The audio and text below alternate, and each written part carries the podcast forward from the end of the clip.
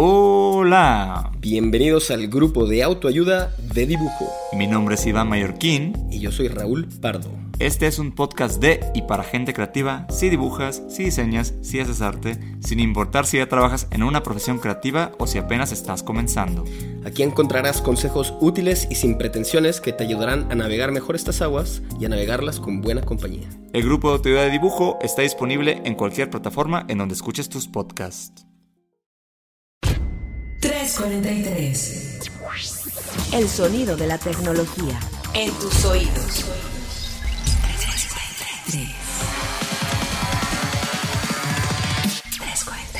Bienvenidos una vez más, queridos pues escuchas a un episodio más de 343, el sonido de la tecnología hasta tus oídos. Mi nombre es Carlos Fernández Lara, Head Digital Editorial de Grupo Expansión y como siempre y como cada semana me acompañan aquí en esta mesa de análisis. Bueno, no es mesa porque en este momento estamos como en transición itinerante de cabinas y entonces nos vemos muy bonitos al espejo porque nos estamos apreciando mientras estamos haciendo el podcast, pero me acompañan como cada semana Gabriela Chávez, editora de tecnología de Grupo Expansión, y siempre, hicimos- siempre hemos sido un podcast itinerante. Sí, de, desde Ahora autos, estamos en un camerino. Desde, desde la- del asiento, los asientos delanteros de un automóvil. Es correcto, hasta bajándonos de un avión.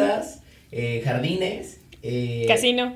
Casinos, justamente también nos tocó. En una sala de prensa en algún mobile, todavía hablaremos de eso. Es correcto. Y este, y lo más, el más raro, creo que es, creo que este es el más extraño hasta la fecha, ¿no? A mí me parece más raro el coche, El coche. Ajá. Bueno, estábamos muriendo de, de calor en ese momento. así es- de- pero totalmente. Pero Era bueno. el coche de Charlie y acabamos de llegar del CES. CES. Ajá. Y como no pudimos grabar en el aeropuerto ni en el avión, porque ya iba a ser demasiado raro, lo grabamos afuera de mi casa en un coche. Totalmente, en la noche, así como de dos loquitos hablando en un carro, pero así, en silencio. Muy bien. Pues para que vean cómo estamos evidentemente comprometidos con ustedes, queridos escuchas cada semana en entregarles un análisis de lo que está pasando en el mundo de la tecnología. No dejé que se presentara, evidentemente ya la escucharon reír. Sí, eh, Erendira Reyes, reportera de tecnología de Grupo Expansión. Y bueno, pues siempre feliz de estar aquí. Ya sin menos virus raro, pero todavía Cada tenemos, mantenemos este virus en la Ya en casi. el equipo. Ya casi, pero eso, eso viene muy a cuento con nuestro tema del día de hoy,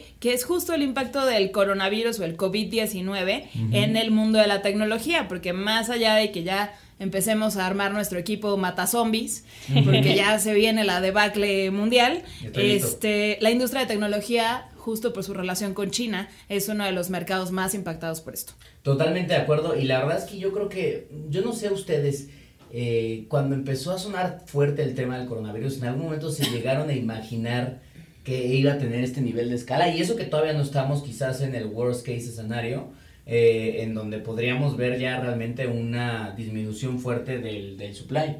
La verdad es que yo no lo veía venir. Sinceramente, el hecho de que ya se esté evaluando y se esté pensando que posiblemente los Juegos Olímpicos ya no sucedan es porque la pandemia está medio Me brutal. triste eso. medio brutal. Pero más allá de eso, el impacto económico que ya en este momento y que se va a tener por lo menos en el primer trimestre, tanto para las tecnológicas como para el sector económico a nivel mundial, ya se está sintiendo, ya las bolsas están sintiendo este impacto económico y evidentemente la industria de la tecnología, sobre todo porque mucha de la industria de la tecnología tiene muchísima producción y muchísimo consumo en China, pues se va a ver afectada y esto pues obviamente va a ser noticia para todo el año y no sabemos incluso para más tiempo. Sí, justo yo tampoco pensé que, que fuera a ser para, para tanto. Cuando nos fuimos al CES en enero, Ajá. empezando el año empezaban ya a correr algunos casos, pero, o sea, no sé si ustedes pensaban lo mismo, pero era como, ah, bueno, ok, esto es un, un virus nuevo, eh, estábamos rodeados de chinos, dormidos y demás. Y tranquilos, pero, además, ¿eh? exacto, muy tranquilos y sin toser, pero yo pensé que no iba a pasar de ahí, o sea, iba a quedar como muy contenido en China. Claro, claro. Que, que además yo creo que hacia, hacia las últimas semanas, y ya hablaremos quizás como en la segunda parte del programa, de los eventos que ya se han visto tangiblemente impactados o incluso cancelados a raíz del COVID-19. Pero como bien decía Gaby, yo creo que aquí hay dos vertientes. Una, y lo han estado eh, publicando las chicas en expansión.mx diagonal tecnología. Ahí basta por, poner en, en San Google coronavirus expansión.mx y les van a salir una gran cantidad de informaciones. Desde que empresas como Apple, el mismo Alibaba, ya han hecho anuncios para sus siguientes trimestres fiscales en donde están diciendo, oigan, eh, sí, eh, Wall Street ya sabíamos que íbamos a vender macizo, pero ¿qué creen? No esperábamos que fuera a suceder esto y están recortando evidentemente sus estimaciones de ventas por dos cosas. Uno es porque China es el mercado más grande a nivel global en términos de consumo. Para marcas de lujo, China es súper importante. Yo el otro día, por ejemplo, no solo, y yo ahí metería, por ejemplo, marcas como Apple, hay una cifra que dicen que de cada 10 iPhones que se venden, 3 se venden en China. Entonces, China consume casi cerca del 30 al 35% de las ventas de iPhone este, al año. Para la compañía perder ese 30% significa perder millones de teléfonos vendidos y miles de millones de dólares en el mercado. Y el otro componente es esto que mencionaba eh, Chavis, que al final del día China hoy es la meca de producción de muchos de los semiconductores o piezas que forman parte central de los gadgets que utilizamos hoy en día. Totalmente, no es nada más la marca que ya te llega como de producto final, no sé, como un Xiaomi, como un Oppo, como la que quieras, ¿no? Este, o Huawei incluso, incluso mismo, sino los componentes de cosas que están en tu smartphone, en tu PC, en tu cámara, en lo que quieras, hasta en un termostato, mucho de eso se fabrica en China. Entonces ahí es donde desde el supply management empieza a decaer en producción, se están variando las balanzas comerciales de lo que se importa y se exporta desde China, entonces no es nada más que no se consuma tecnología en China, sino si se para un poco la producción ahí, en todo el mundo se va, se va a restar lo que hay para vender. Y eso es como el punto realmente. De hecho, yo justo quiero traer una gráfica de cómo se espera, por lo menos para el primer trimestre de 2020, en cuanto a pérdidas justo en la parte de producción y que viene impactado en, los, en distintos productos. El más afectado, por ejemplo, que recoge la gráfica de esta, Estatista, es que en los smartwatches va a haber una, una pérdida del 16% en ventas mundiales a causa de producción y eso durante el primer semestre del 2020. ¿no? El primer trimestre del 2020. La que sigue va a ser notebooks que tenían una buena perspectiva para empezar a vender en este año y finalmente van a volver a tener una caída del 12.3% seguido de Smart Speakers con un 12.1%, smartphones con 10.4%, consolas de videojuego con 10.1% y televisiones con 4.5%. O sea, prácticamente toda la industria se va a ver afectada. Oye, por cierto, verdad que mencionas Smart Speakers, tengo que hacer un paréntesis de anécdota. Este, anécdota 343, muchachos. Eh, odio a un cantante llamado Jay Contreras. Jay Contreras, te odio, te odio. Y te voy a decir por qué. No por tu música, porque decidiste ponerle a una de tus canciones Apaga las luces. Entonces, cada noche que yo le digo a Google, ok Google, apaga las luces, evidentemente empieza a reproducir a Jay Contreras, apaga las luces, lo cual es verdaderamente frustrante. O sea, es horrible. No, no, o sea, y no hay otra manera, o sea, y eso yo, si alguien lo sabe en 343, por favor escríbanos. Si hay alguna especie de sinónimo que yo le pueda decir a Google para que apague las luces, porque por ejemplo, enciende las luces, prende las luces, lo entiende muy bien. Pero ¿qué otro sinónimo hay para apagar las luces? Estoy pensando en uno y no se me ocurre nada. Voz en off, no sé, no, voz en off, no, voz en off. No, sé que puedo poner una rutina de Google, es hora de dormir y debería apagar todas las luces, me da flojera. Más bien lo que debería hacer Jay Contreras es cambiarle el nombre a su canción. Por supuesto, ahorita lo va a hacer, o sea, en un minuto. ¿No lo puedes programar como con algún otro tipo de sonido? O sea, literal, no sé, un aplauso o un Se supone que sí, o sea, puedes generar rutinas, generar rutinas. Yo agradezco que actualmente no ni Siri ni Alexa tienen este a Jay Contreras en su repertorio, por lo cual les puedo seguir pidiendo a ellas que hagan lo que Google ya no puede hacer desafortunadamente todos los días. Entonces, pues ahí está una razón más para la caída de los smart speakers. Este, este apaga las luces de Jay Contreras. Pero bueno, regresando al tema, hay una parte interesante que, que mencionaba Eren, que es que Wuhan, que es la ciudad en donde realmente sucede el outbreak del, del COVID-19, este pónganse a pensar que es responsable del 25% de la producción global de la parte de fibra óptica. Eso significaría que evidentemente como la ciudad está completamente cerrada, en cuarentena, cero producción, nadie está saliendo a calles, este 25% de la producción de, de la producción global de fibra óptica pararía. ¿Y eso en qué significa? Impactaría en dos cosas. Uno, despliegues de proyectos de banda ancha en diferentes ciudades alrededor del mundo y el famoso despliegue de redes de quinta generación en diferentes países de Europa, eh, probablemente Estados Unidos, y bueno, yo creo que América Latina todavía está un poquito far away, pero si hubiera estado en el mapa, podría ser que, no por un tema de inversión, sino por un tema de falta de material, que no suceda. Ahí les voy a les voy a poner algo sobre la mesa a ver ustedes qué piensan. Que, o sea, en mi cabeza es un poco teoría de la conspiración, pero ya lo reboté con algunas personas y no suena tan descabellado. Perdón, yo también tengo coronavirus. Este es el este asunto de la sí ya nos, los voy a enfermar otra vez. No, no es cierto. Este este tema de, de que en esta ciudad donde ocurre todo el outbreak es responsable de la producción de fibra óptica. El Wall Street Journal sacaba un análisis hace más o menos una semana de haciendo un, un, un análisis de cómo se ha movido el despliegue de 5G en el mundo. Y un poquito antes de, de que esto ya se considerara casi pandemia, empezó a bajar el ritmo de despliegue de redes de 5G. Entonces, digo, no quiero ah, hacer demasiada conspiración al respecto, pero si China es el país y el mercado que más se está moviendo rápido y en avances e innovación de, de 5G contra Estados Unidos, que es el mercado más lento y que menos cartas tiene para jugar aquí, pues tampoco me sonaría descabellado que Estados Unidos también haga un poco más por ganar terreno en 5G cuando China no se está pudiendo mover porque no puede producir. Claro, aprovechando el momento. Y ahora en específico, por ejemplo, en Wuhan, el 25% de, las, de la industria que hay como tal es de tecnología. Y un 45%, un 48.4% es de para autos. Entonces, Claro. eh, finalmente también autos que está muy cercano a la industria de la tecnología va a tener un impacto ya en, en este 2020, 2021 seguramente, muy enfocado a toda la falta de producción que van a tener porque justo el epicentro de la emergencia y de la epidemia pues es Wuhan.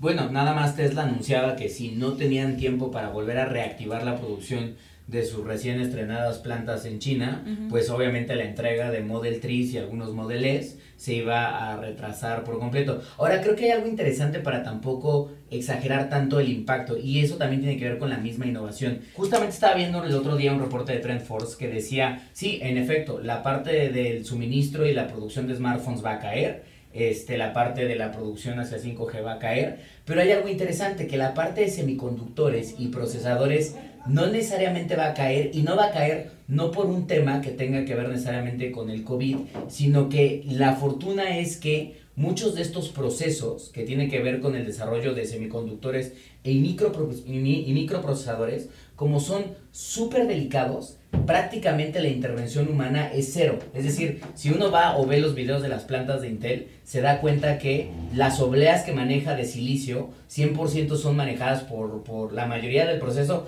está hecho por brazos robóticos y bueno, aparecen los famosos conejos, que son los güeyes obviamente completamente trajeados como si tuvieran hazmat suits de Intel, porque no le puede caer un solo pelito a la oblea porque si no se echa a perder. Entonces, esa misma innovación tecnológica ayuda a que quizás la parte de semiconductores, lo que es memoria eh, RAM de cierta manera y microprocesadores, pudiera ser que siga estando estable, además de que hay como una especie de stock que ya venía históricamente generándose. Entonces, creo que también es bueno ver cómo incluso la misma tecnología tiende a salvarse a sí misma frente a este tipo de situaciones. Ay, sí, los robots ahora resulta que nos van a salvar a esos no se enferman, ¿no? esos no se enferman, mira, están íntegros. No, Bueno, por eso, por eso. Algo, algo que, que sí va a ocurrir es que seguramente muchos gadgets nuevos enfocados a coronavirus van a crecer este año.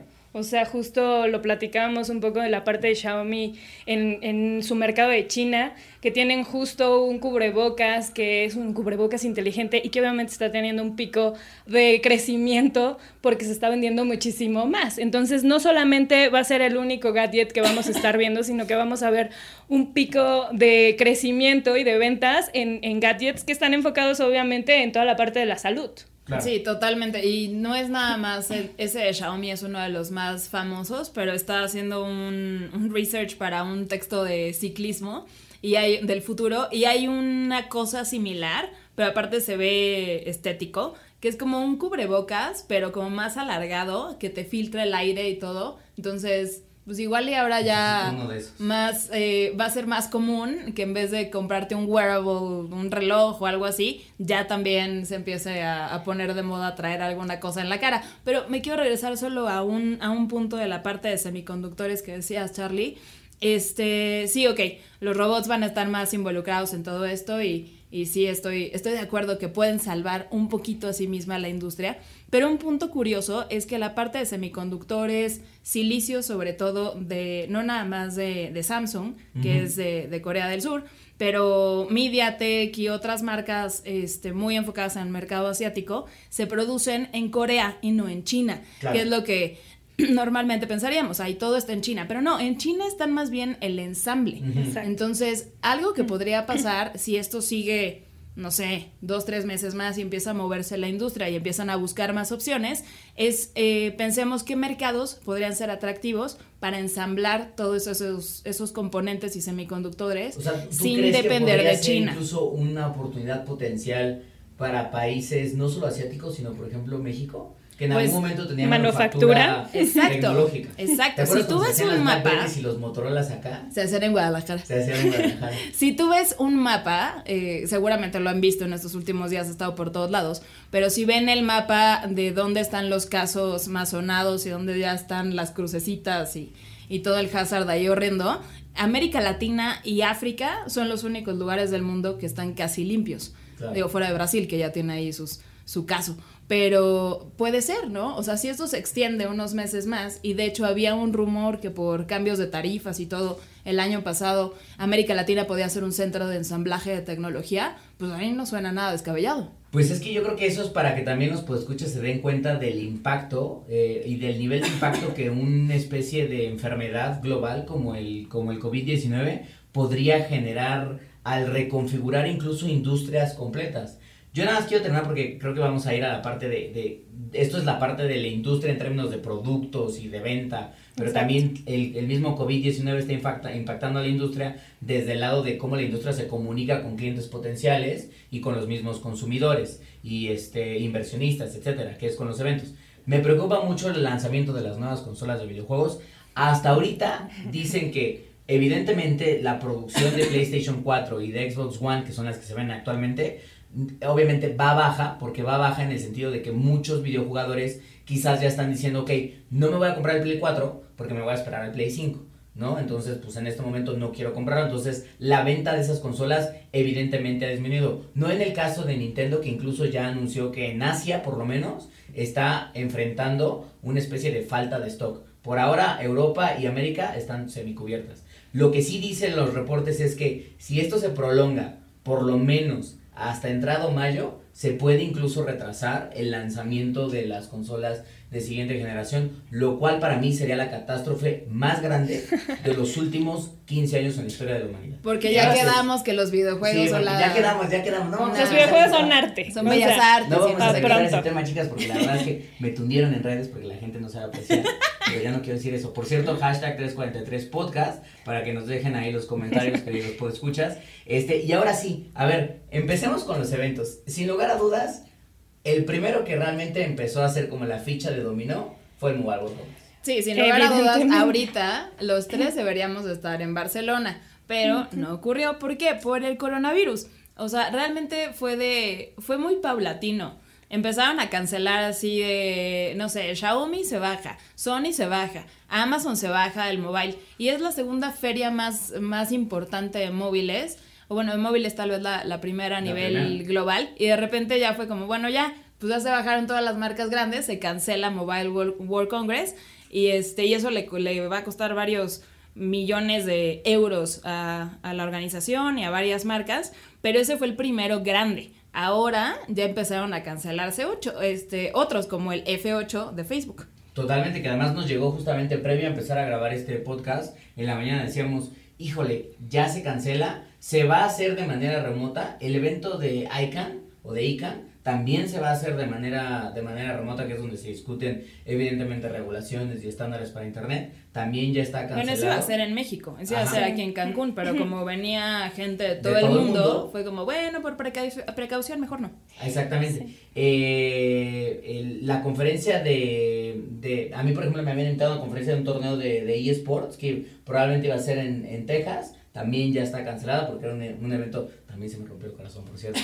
COVID, ¿por qué estás arruinando mi vida? Deja de Este, eso, justo ya lo mencionabas también la parte de, de consolas, pero también cuántos lanzamientos de smartphones se van a atrasar, no van a suceder o van a suceder de una forma distinta. Ya lo vimos justo esta semana con la parte de Huawei que presentó productos como tal desde Barcelona y que bueno, han estado haciendo como un intento de acercar medios y demás para que conozcan el producto como tal, pero finalmente no es el impacto que hubieran tenido estando en un evento como tal, reuniendo a la prensa del todo mundo y obviamente generando conversación a nivel mundial y generando incluso viralizando contenido y demás. O sea, ha sido completamente distinta la reconfiguración de los lanzamientos, que es lo que va a suceder también en los próximos meses si se siguen cancelando eventos, no solamente de móviles, sino de distintas conferencias que anualmente hacen las empresas. Totalmente, o sea, por ejemplo, IBM era una empresa que hacía unos 3, 4 eventos globales muy famosos en Las Vegas,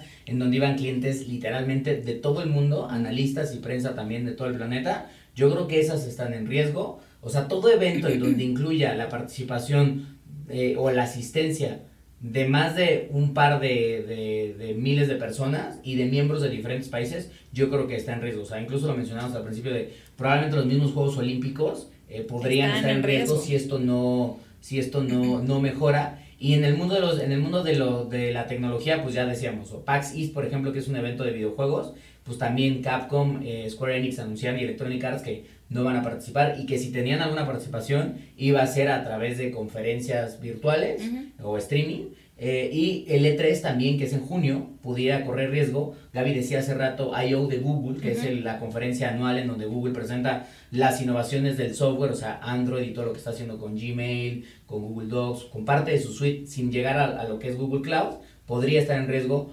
WWDC, que es lo mismo pero de Apple, también, También. podría estar en riesgo. Y lo que decía Eren, o sea, la presentación global de productos también podría seguir sucediendo si es que tienen el suministro para entregarlos, pero tal vez ya no va a suceder como lo hacía Apple o lo hacía Huawei, en donde reúno prensa de todo el planeta en París o en San Francisco o en Nueva York y lanzo el equipo. Lo mismo con Samsung, por ejemplo. Es que podría pasar una catástrofe. O sea, aunque el evento no sea en Asia, el, se, se- había un rumor por ahí, o no sé si estaba ya confirmada la sede del próximo lanzamiento del P40 de Huawei, que según esto iba a ser en Francia, en París. Pues también, o sea, no vas a poner a toda la prensa internacional en riesgo porque algo vaya a pasar. O sea, también en Italia ya estaban cancelando eventos, no tienen nada que ver con la parte de tecnología, pero cancelaron una, una serie de desfiles del, De moda, del. Fashion De Week de Fashion Milán, Week, que son también... Carnaval de o sea, Venecia. Juntan gente de todo el mundo, asistentes, o sea, con que tengas un leak,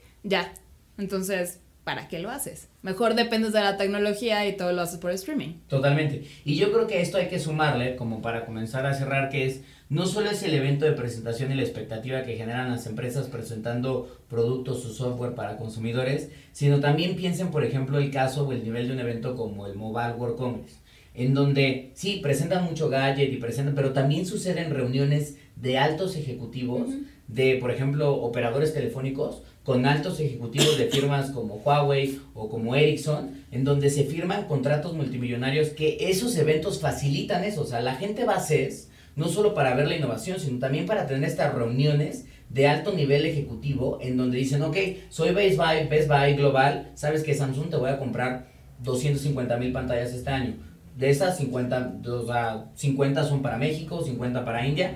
Esas reuniones, si no están estos eventos, se ven limitadas. Claro, y además justo en la parte también de la derrama económica que viene de las ciudades. O sea, justo una de las decisiones de, de cancelar Barcelona es como, bueno, Barcelona está en la expectativa de todavía mudar el mobile de Madrid o dejarlo en, en Barcelona. Y finalmente, si también había como alguna problemática de una epidemia, pues cómo iba a quedar la ciudad y cómo iba a poder presentar cartas para el siguiente año para la renovación del contrato de los siguientes años del evento. Claro. Entonces también hay que pensar que no solamente es una derrama económica en donde se cierran acuerdos, sino también es una derrama económica para, las ciudades. Claro, para Sí, el para turismo, la- para todo. En este caso de, del mobile en, en Barcelona, o sea, es una, es una estimación, pero para que nos demos una idea de, de lo que le deja a la ciudad, eh, año con año, el país sacó una cifra de que el mobile le, le había dejado hace, hace un par de años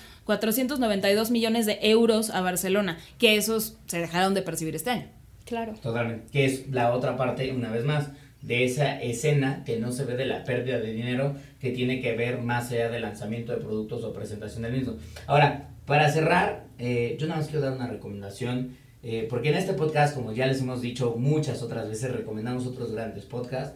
Y porfa, si tienen dudas del coronavirus, yo no había escuchado un programa tan bueno como el que escuché hoy en la mañana. Claro, del New York Times, porque es el New York Times este, de Daily. Hablaron con un experto, miren nada más qué curioso es. Hablaron con el reportero, que es el reportero de salud del New York Times, que se, ha, dedi- que se ha dedicado a cubrir las últimas cinco epidemias globales. O sea, SARS, H, H1N1, una que estuvo muy centrada en Oriente Medio, que era un virus que además evolucionaba, creo que de los camellos, por lo que entendí. Este, y una más. Y, y él hace un análisis, bueno, y además, evidentemente, El ébola. COVID-19, ¿no? El ébola mismo también le tocó. Entonces, hace un análisis muy interesante de comparando los últimos cuatro o cinco con este actualmente, cuál es el nivel de preocupación que deberíamos de tener eh, como ciudadanos. Y yo nada más los dejo con una cosa que, para que lo vayan a escuchar por completo, él decía, el COVID-19 me preocupa enormemente porque me, tiene un nivel de relación muy cercano a lo que era la influenza española. Y la influenza española fue una enfermedad que, si bien no fue tan fuerte como la peste bubónica, que se echó a un tercio de la población en ese momento, este, sí fue una enfermedad que la gente decía, conozco a varias personas que fallecieron por la influenza española, cercanos, ¿no? El 6 grados de separación de influenza española. Y lo que decía el especialista es, esa influenza pegó en 1918, 1919. Y lo que pasó es, la descubren en el 18, probablemente por ahí de antes de primavera, tiene como una especie de boom, llega como el verano y desaparece, y en el otoño remonta de una manera que es donde ya realmente empieza a arrasar. Y ahí pone un tema muy importante de que el mundo, y hablando un poco de tecnología para traerlo una vez más a 343, pero un poco más del lado científico, es hoy el mundo está en una carrera súper importante por desarrollar una especie de vacuna a contrarreloj contra el COVID y las mutaciones que tiene COVID-19 en los próximos meses. Porque como no es un virus que tenga un nivel de mortandad tan elevado como lo tenía el SARS, mucha gente puede decir, "Bueno, pues, pues sí, pero no se mueren tantos, entonces yo voy medio relajado. Pero no se mueren pongo- en China, total, no exactamente, no me pongo mi mascarilla inteligente, no tomo ciertas precauciones, ¡pam! Entonces, pues vayan a escucharlo para que obviamente se informen un poco más que después escuchas y también vayan viendo evidentemente entender que realmente esto si se sale de proporción podría, como ya estamos viendo ahora, impactar industrias completas. Pues escuchas, vayan armando su equipo mata zombies, vayan viendo qué gadgets se van a comprar para filtrar el aire, tomen precauciones y ya fuera de broma, viajar ahorita puede ser un poquito riesgoso, entonces hay que elegir muy bien las batallas y los vuelos. Exactamente. Porque Exacto. no hay que tomarlo a broma, sí es, sí es una, una cosa que se puede convertir en pandemia y hay que estar muy atentos de los efectos del coronavirus o COVID-19. Perfecto. Yo no quiero saber qué va a pasar cuando llegue a México y cómo No, vamos a estar en cuanto a sistema de salud, reacción, monitoreo. Esperando eh, la cita en el etcétera, IMSS, o sea, es etcétera. rapidísimo. O sea, ¿De qué hablas? La verdad es que espero que nuestras defensas, que obviamente a través de IMSS hemos desarrollado, pues sean como con la influenza. Pues mira, yo no estoy tan preocupado si llega a México porque viendo el meme que vi hace rato, era, eh, para los que son otakus que nos escuchan, era Goku, bueno, era Broly ahorcando a Goku porque Broly era, más bien Goku era el, el, el COVID-19 y venía obviamente a atacar a México, pero Broly, que es obviamente México, decía, cálmate, yo soy el paracetamol. Entonces, los mexicanos solucionamos todo con paracetamol, un par de pastillitas de paracetamol y vamos a sentirnos perfectamente bien. Compras de pánico de paracetamol. Agotado por completo. Pues ahí está, queridos pues escuchas. La verdad es que, eh, como bien decía Gaby, si bien bromeamos un poco para aligerar esta situación, sí es importante que lo tomen en cuenta. Y también lo queríamos traer justamente porque creemos que es un tema que vale la pena tener muy presente, no solo en la parte de salud y en la parte personal, que ya bien Gaby lo decía, sino también en la parte de cómo podría llegar a impactar empleos, trabajo y evidentemente producción en países enteros, ¿no? Si bien esto está sucediendo actualmente en muchos países de, de Asia y evidentemente en algunos ya de Europa, eh, y en América Latina todavía lo sentimos un poco lejanos, eso no significa que no pueda llegar a convertirse en un impacto, aunque nunca llegue el virus acá, eso no significa que no vaya a impactar de una u otra manera nuestras operaciones o nuestra, nuestra vida, como ya lo estamos viendo. Así es. Exactamente. Entonces solo recordar nuestras redes sociales y dónde pueden seguir todo este contenido relacionado al COVID-19, eh, industria de la tecnología y todo lo que vamos a estar cubriendo en las próximas semanas. No olviden seguir expansión diagonal tecnología y a mí me pueden encontrar en mis redes sociales, bueno, en Twitter como arroba gchaviles y en Instagram como arroba gabsaviles. Y a mí me encuentran en Twitter como Eresina Eresina y en Instagram como Eresita es Eresita. Pero bueno, sigan todas las notas que vamos a estar llevando en estos días, porque obviamente no nada más estamos hablando del impacto a nivel de ventas, sino también otros problemas, el crecimiento de ciberataques justo por coronavirus. O sea, de verdad hay cosas con unos ángulos a través del coronavirus que ni siquiera imaginaba, sinceramente. Pues bueno, pues queridos, pues escuchas, gracias por acompañarnos hasta este momento. A mí me pueden encontrar como arroba charlie ya en Twitter y arroba chachacharlie en Instagram. Y no se les olvide dejarnos como siempre sus comentarios de este programa con el hashtag 343podcast. Y sin más, nos escuchamos la próxima semana que traemos un tema, la verdad es que harto interesante. Entonces, pues por favor, no se les olvide sintonizar, descargar y escucharnos en las diferentes plataformas de audio que estamos, desde Spotify hasta Apple, en todos lados. Entonces ahí nos encontrarán como 343 y nos escuchamos la próxima semana. Adiós. 343. El sonido de la tecnología en tus oídos.